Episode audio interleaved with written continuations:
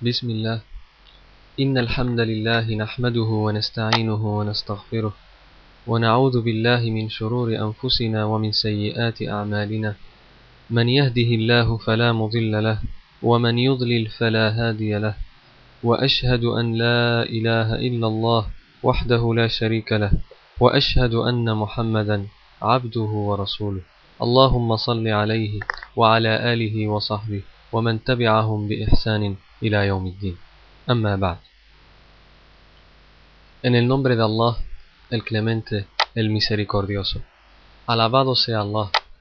Alabado sea Allah, el alabado en todos los idiomas, el adorado en toda época, aquel cuyo conocimiento está en todo lugar, y que no le distrae un asunto de otro. Altísimo sea de tener semejantes y parecidos, e inocente sea de tener compañera o hijos. Hizo cumplir su decreto en todos los siervos, no pueden llegar a saber cómo es Allah con sus pensamientos, así como tampoco pueden imaginárselo los corazones a medio de retratos. No hay nada ni nadie semejante a Allah, y Él es el omnioyente, omnividente. A Él le pertenecen los más bellos y sublimes nombres, así como los más altísimos atributos. El clemente que se ha establecido sobre el trono. A Él pertenecen cuanto hay en los cielos y en la tierra, lo que existe entre ellos y lo que hay bajo la tierra. Sabe, oh Muhammad, que no es necesario que levantes la voz cuando le invocas, pues Él conoce los secretos y las intenciones más ocultas. Abarcó a todas las cosas con su conocimiento, dominó a todo ser creado con su orgullo y sabiduría, y extendió a todas las cosas con su clemencia y conocimiento. Allah bien conoce el pasado y el futuro, y los hombres nunca podrán alcanzar este conocimiento.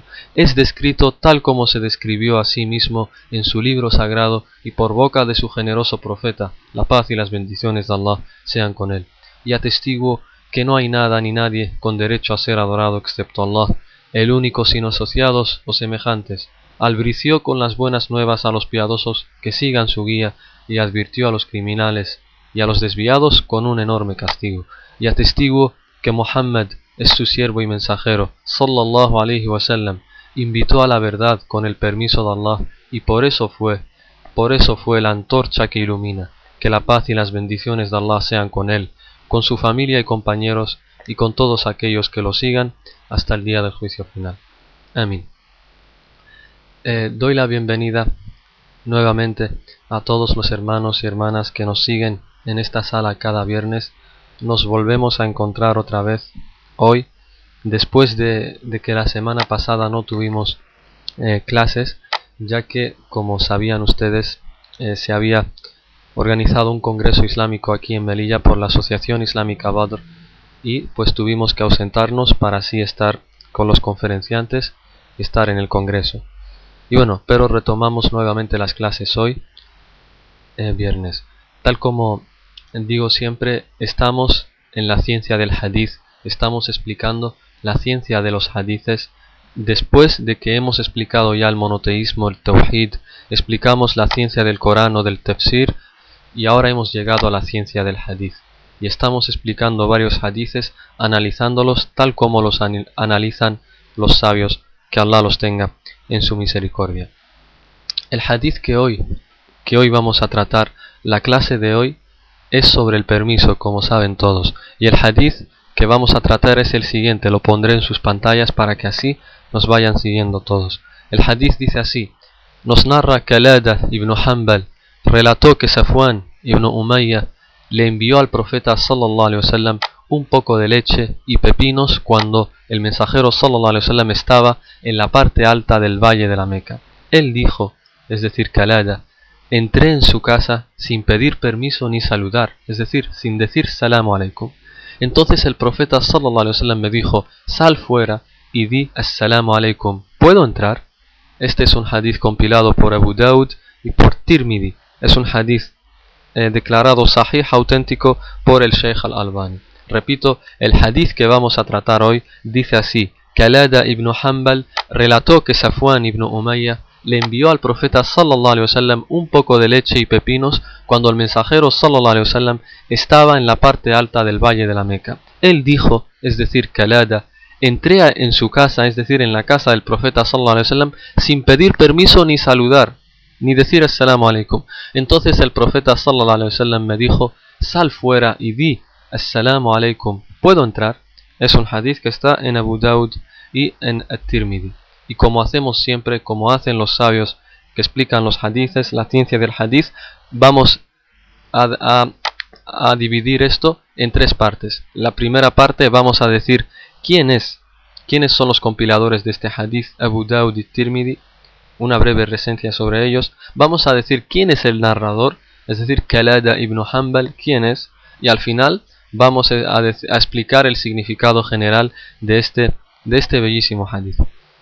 En cuanto al narrador, en cuanto a Kalada ibn Hanbal, los sabios de la sira, de la biografía, nos dicen que Kalada era un hombre de la tribu de, de Eslam y abrazó el Islam después de, que el profeta sallallahu alaihi wasallam conquistó la Meca.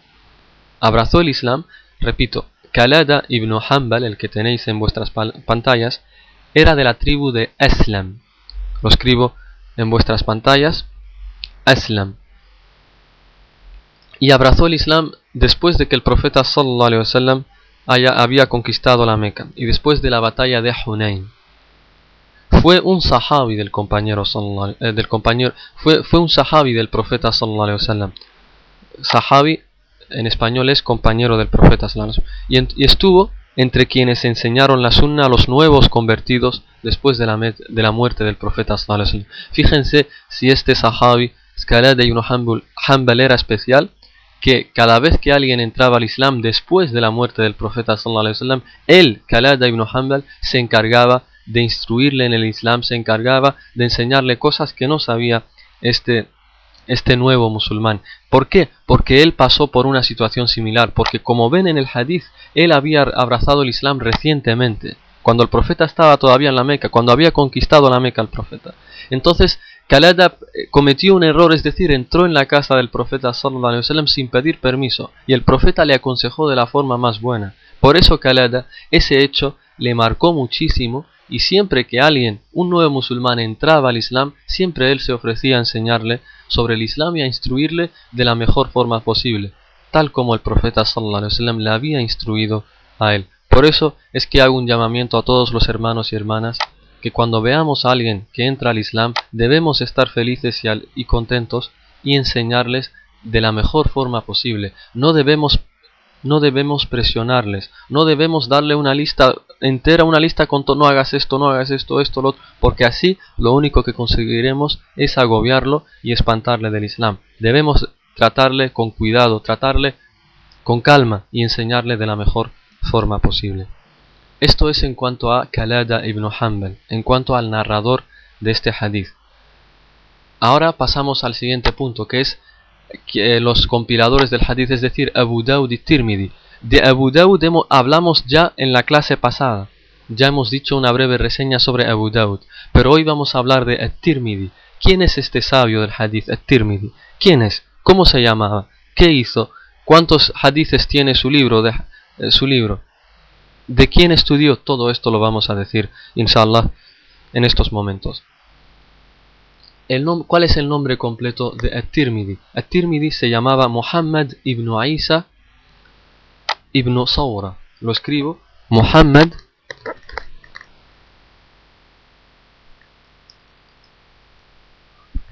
Muhammad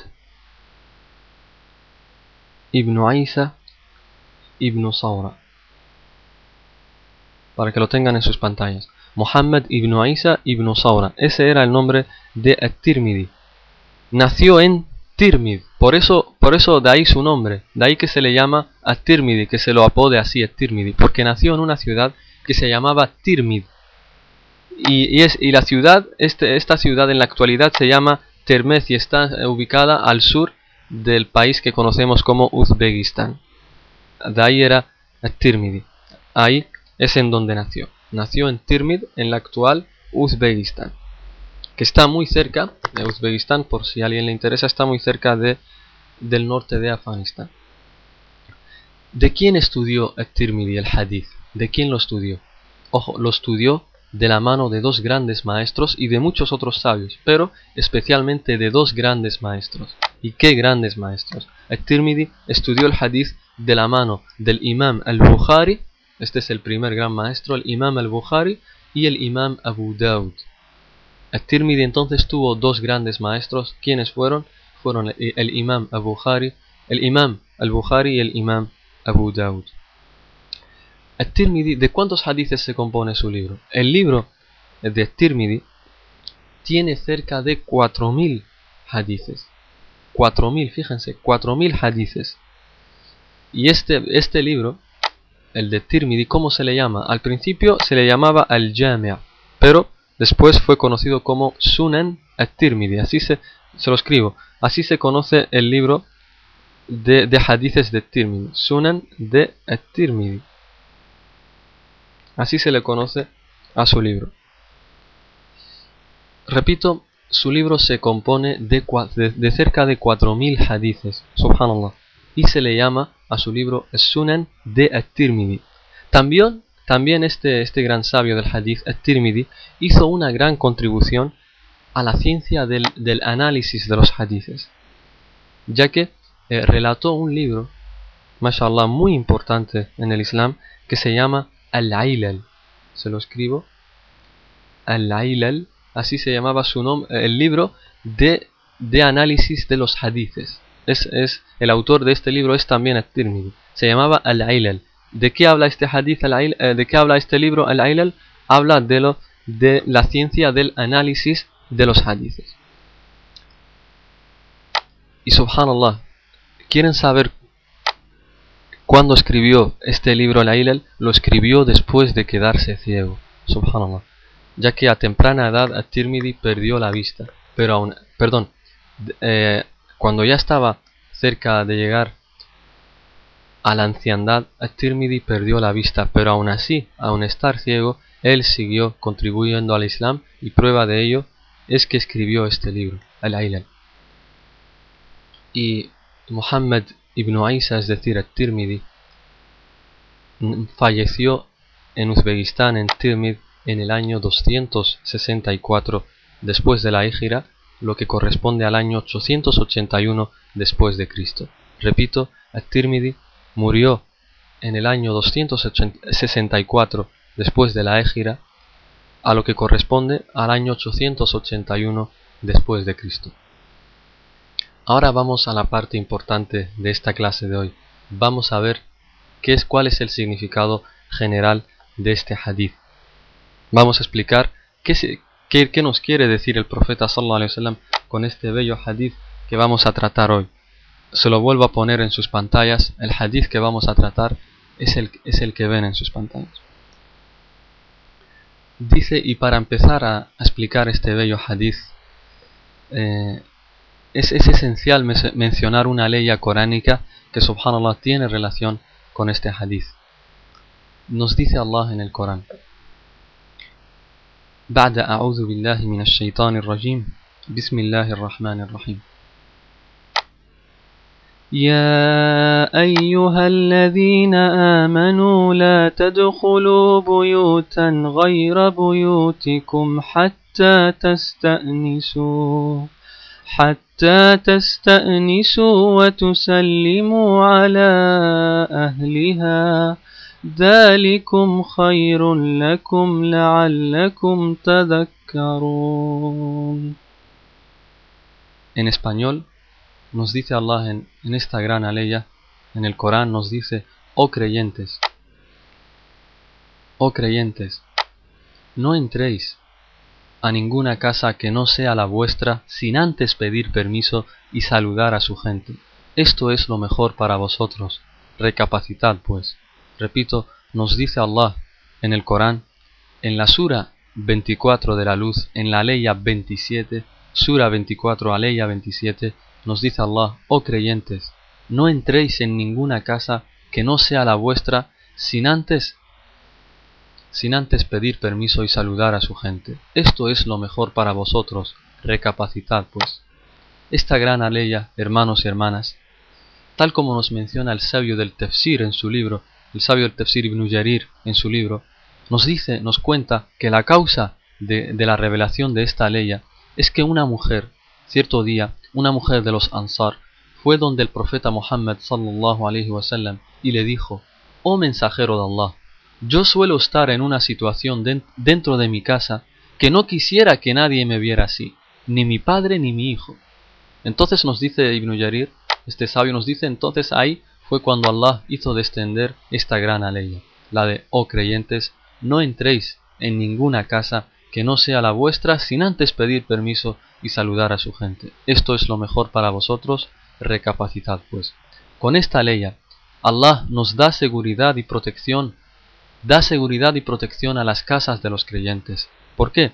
Ya que Allah, hermanos y hermanas, hizo que las casas sean el lugar donde se es más propicio a estar desnudo y a cambiarse de ropa, puesto que la persona cuando está en su casa, suele estar la mayoría de las veces en una situación que no aceptaría que nadie le viera así. O puede incluso estar en una situación que no quisiera que ni, que ni su propia familia lo viera. Entonces, ¿qué decir de alguien ajeno a la familia? Y por esta razón es que Allah legisló esta orden, es decir, la de pedir permiso antes de entrar a las casas.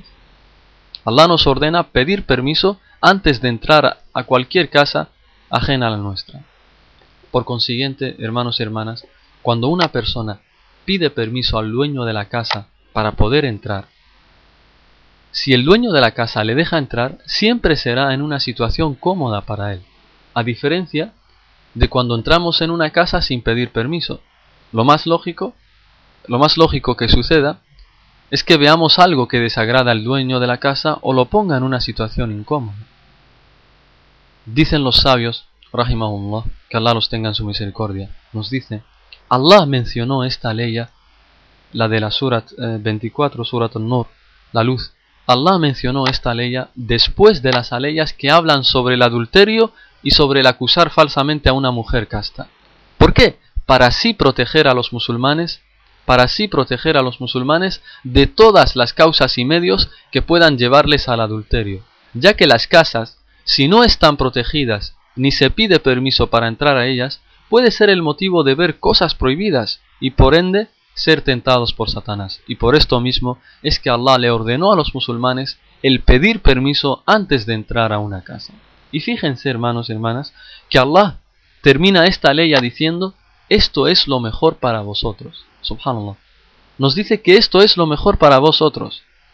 ¿Para vosotros quiénes? Es decir, tanto para quien entra como para, para el dueño de la casa. Para el dueño de la casa es lo mejor, ya que así estará cómodo de que solo entrará a su casa aquel al que él le dé permiso y le verá en una situación que siempre le será buena. Y es bueno para el que entra a la casa también, es lo mejor. ¿Por qué?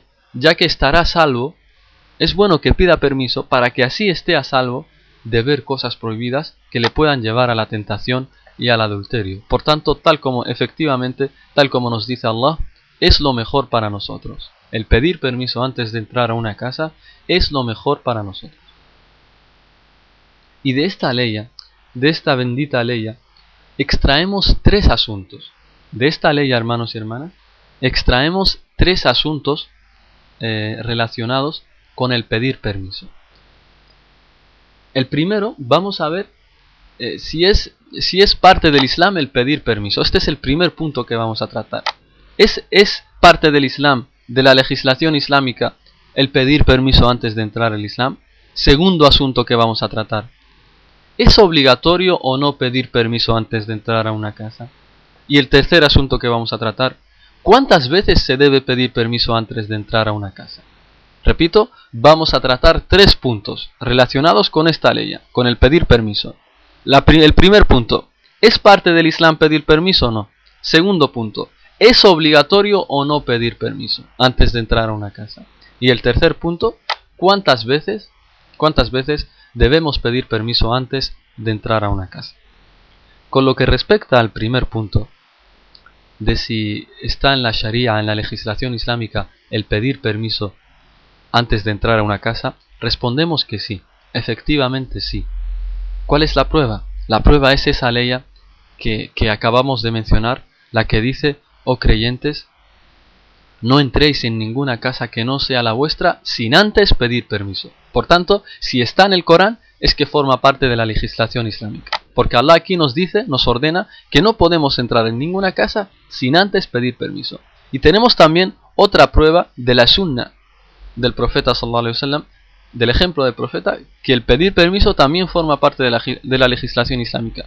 ¿Cuál es el hadith que lo dice? Pues el hadith que estamos tratando hoy, ya que el profeta sallallahu alaihi wasallam cuando le dijo a este nuevo musulmán que entró en su casa sin pedir permiso, le dijo, le dijo, eh, sal fuera y di, salam alaikum, ¿puedo entrar? Con ese puedo entrar es, debes pedir permiso. Por tanto, el pedir permiso forma parte de la legislación islámica, ya que está tanto en el Corán, con la ley que hemos mencionado, como en la Sunna, con los hadices, eh, con el hadith que acabamos de leer y que estamos tratando hoy.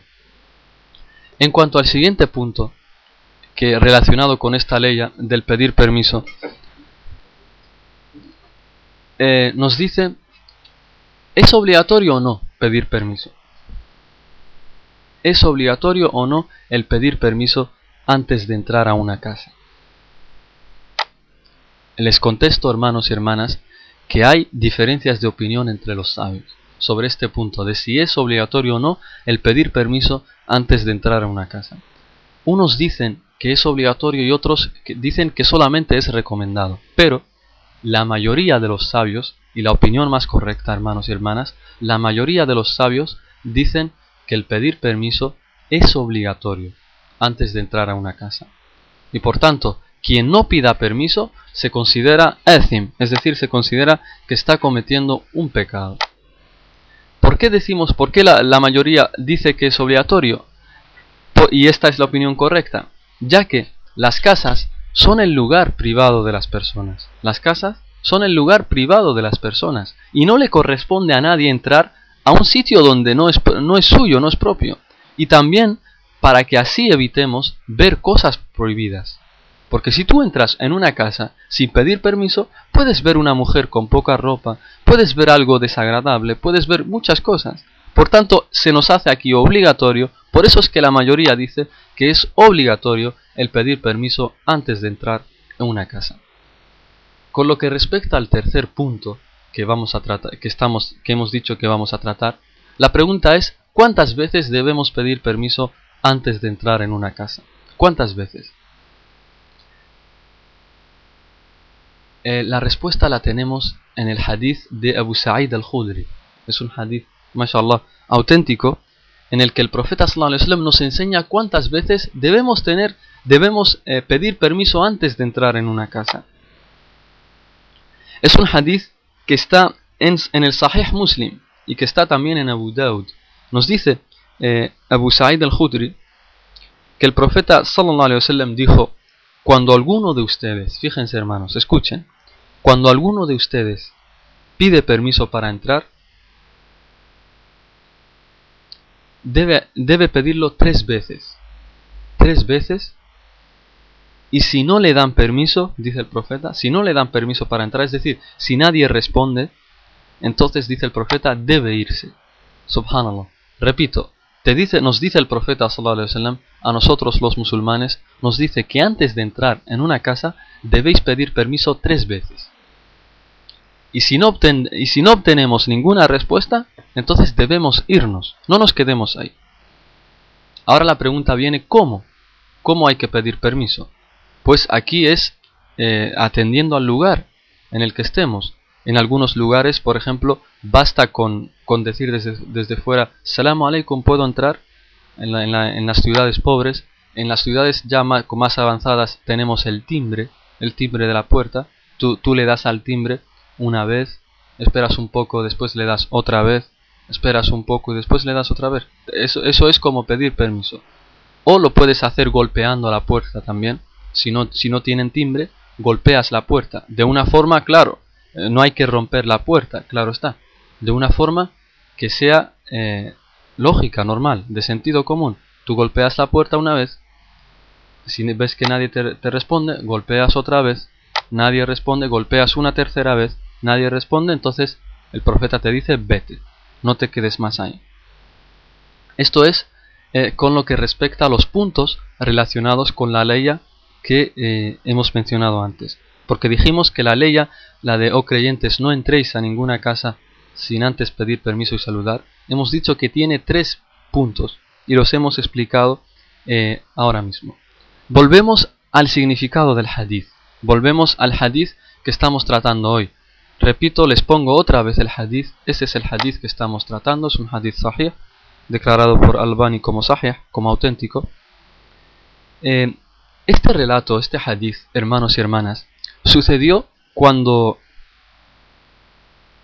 eh, Khaleda era todavía un recién musulmán. Recién se había convertido al Islam.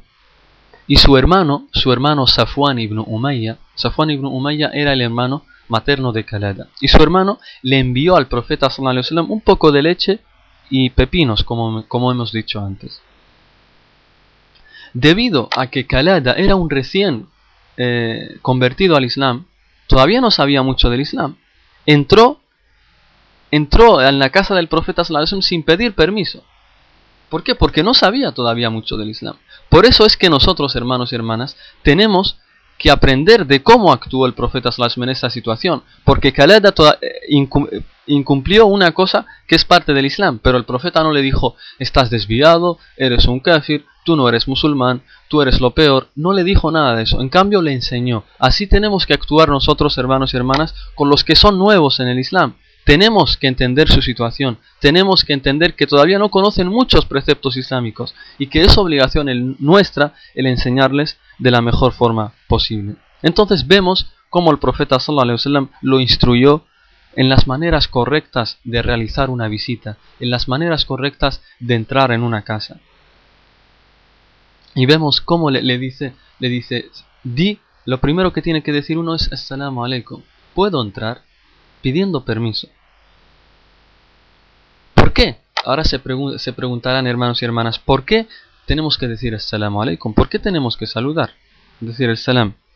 Los sabios nos dicen que es para evitar.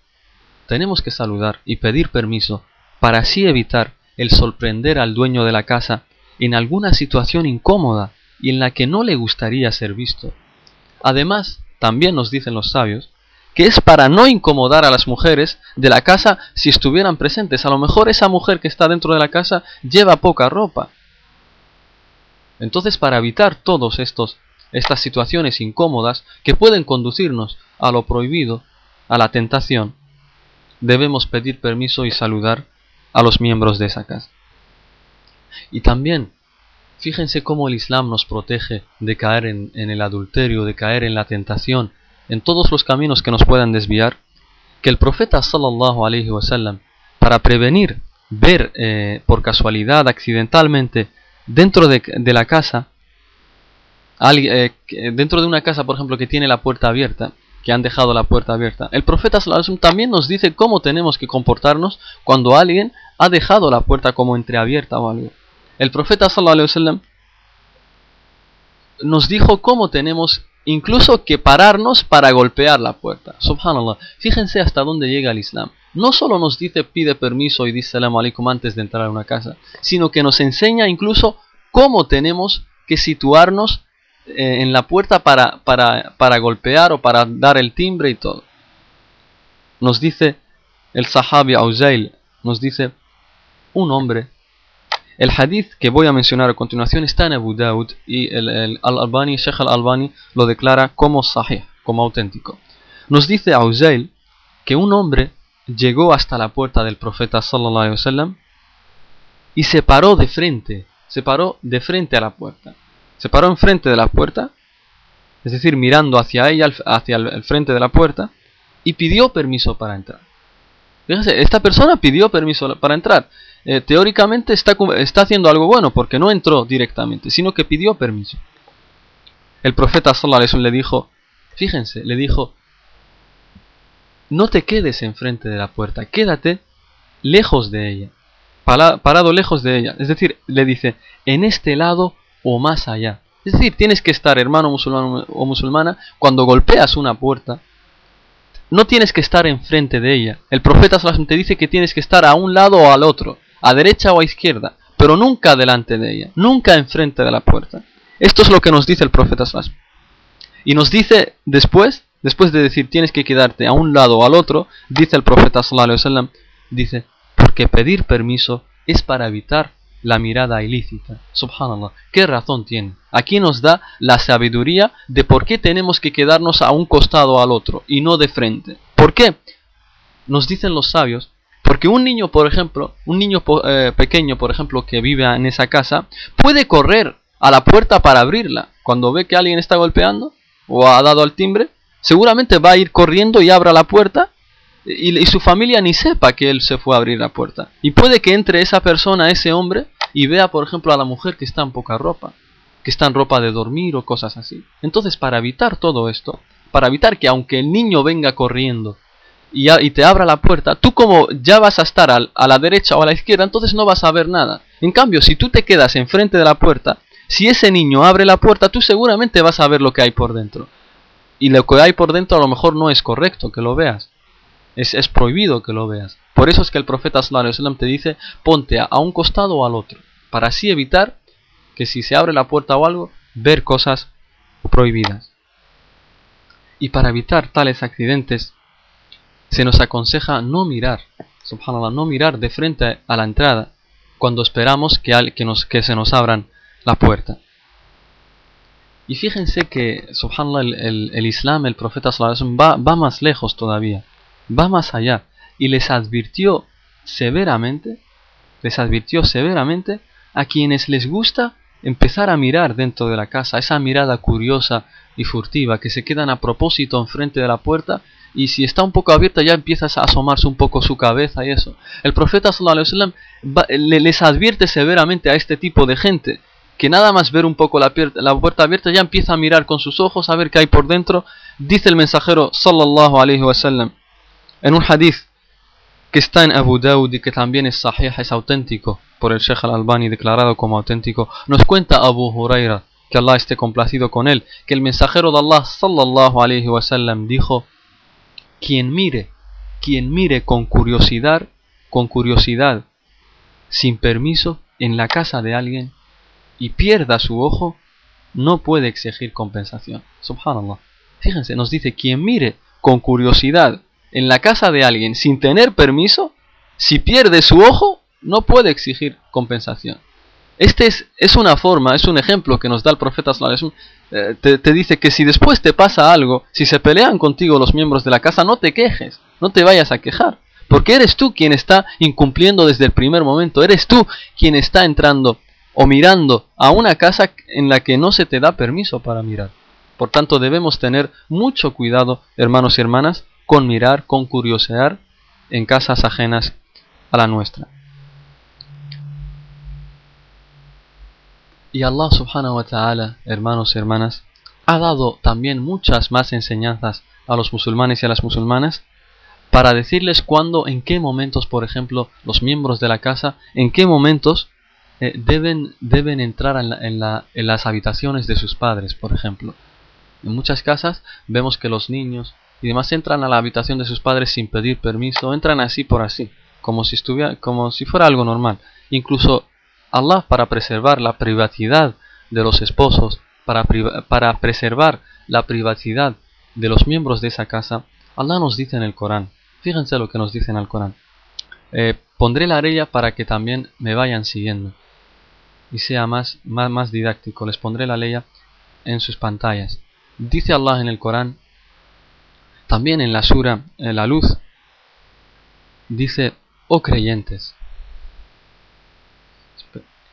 dice, oh creyentes, que vuestros esclavos, que vuestros esclavos y vuestros hijos, que todavía no han encazado la pubertad, os pidan permiso para ingresar a vuestras alcobas o a vuestras habitaciones antes de la oración del alba cuando os quitéis en tres momentos. Allah nos dice en esta ley que en tres momentos tenemos que pedir permiso antes de entrar a la habitación eh, de nuestros padres. Dice, repito la ley, oh creyentes,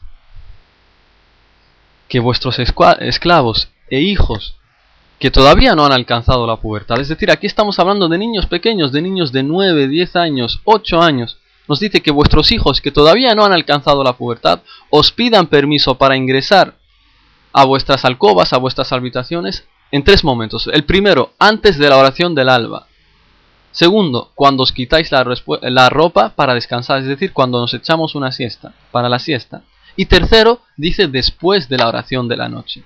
Pues estos son tres momentos de intimidad para vosotros y fuera de ello pueden frecuentaros sin pedir permiso, pues necesitan que os ocupéis de, de sus asuntos. Así es como Allah os aclara sus preceptos y Allah es omnisciente sabio.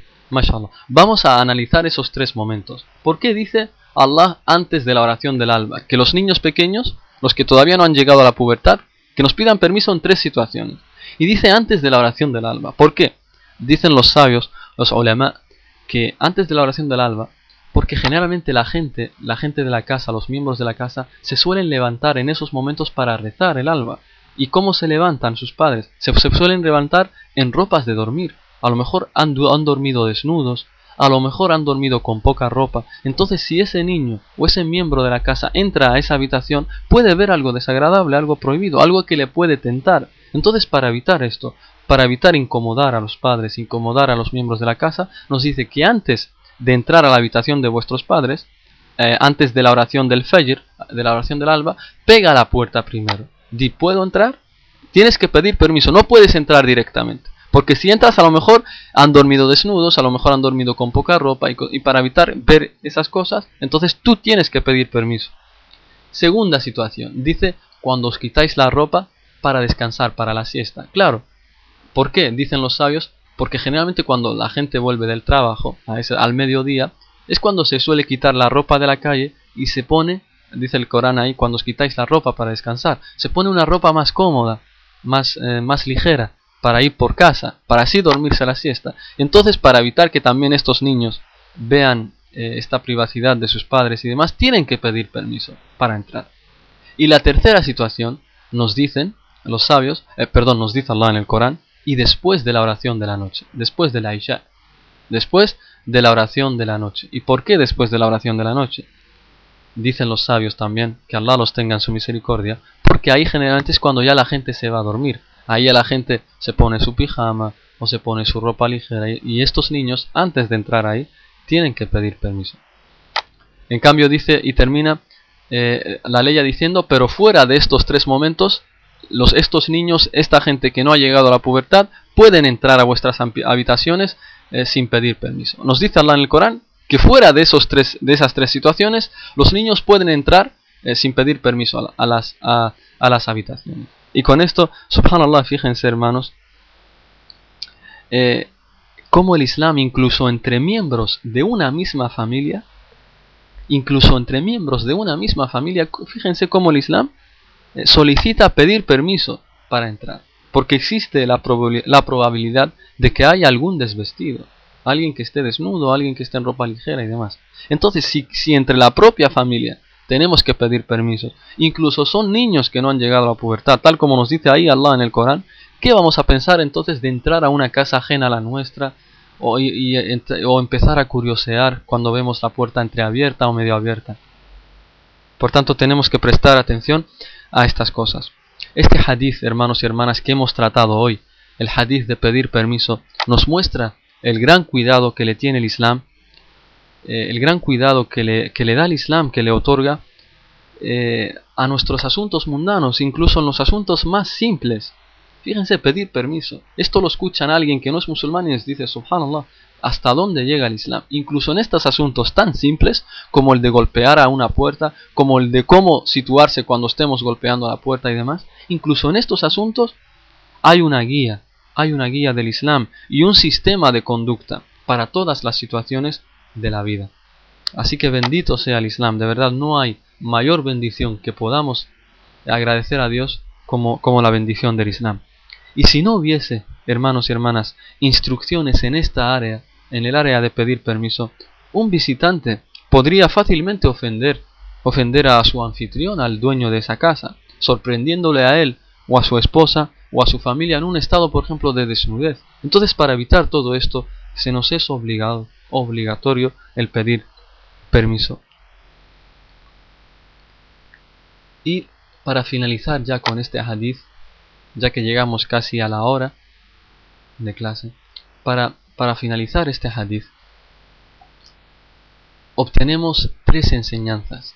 Tres enseñanzas, esto es como una conclusión de, todo lo que hemos hablado hoy.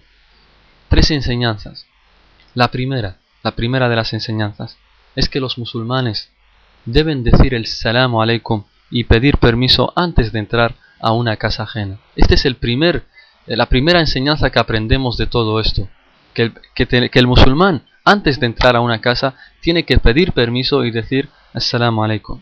La segunda enseñanza que aprendemos hoy es que las personas nuevas que abrazan el Islam deben ser, debemos enseñarles de la mejor forma posible y enseñarles todo aquello que desconozcan y tratarles correctamente tal como lo hizo el profeta sallallahu alaihi wasallam. No debemos presionarles, ni agobiarles, ni espantarles, ni, darles una lista con todo lo prohibido. No, debemos ir poco a poco, poco a poco, tal como el profeta sallallahu hizo con Muad ibn Jabal cuando le envió a invitar a la gente del Yemen al Islam. Le dijo, primero tienes que invitarles a la ilaha illallah, al monoteísmo, a adorar a un único, a un único Dios.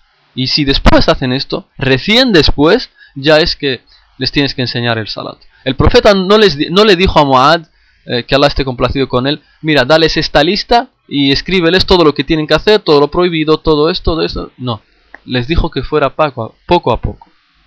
y la tercera y última enseñanza que aprendemos hoy eh, con este hadith es que el Islam, esta, esta gran forma de vida, este din, el Islam, cubre, cubre todas las áreas de la vida, no deja ningún asunto sin decir nada. En todos los asuntos el Islam se ha pronunciado.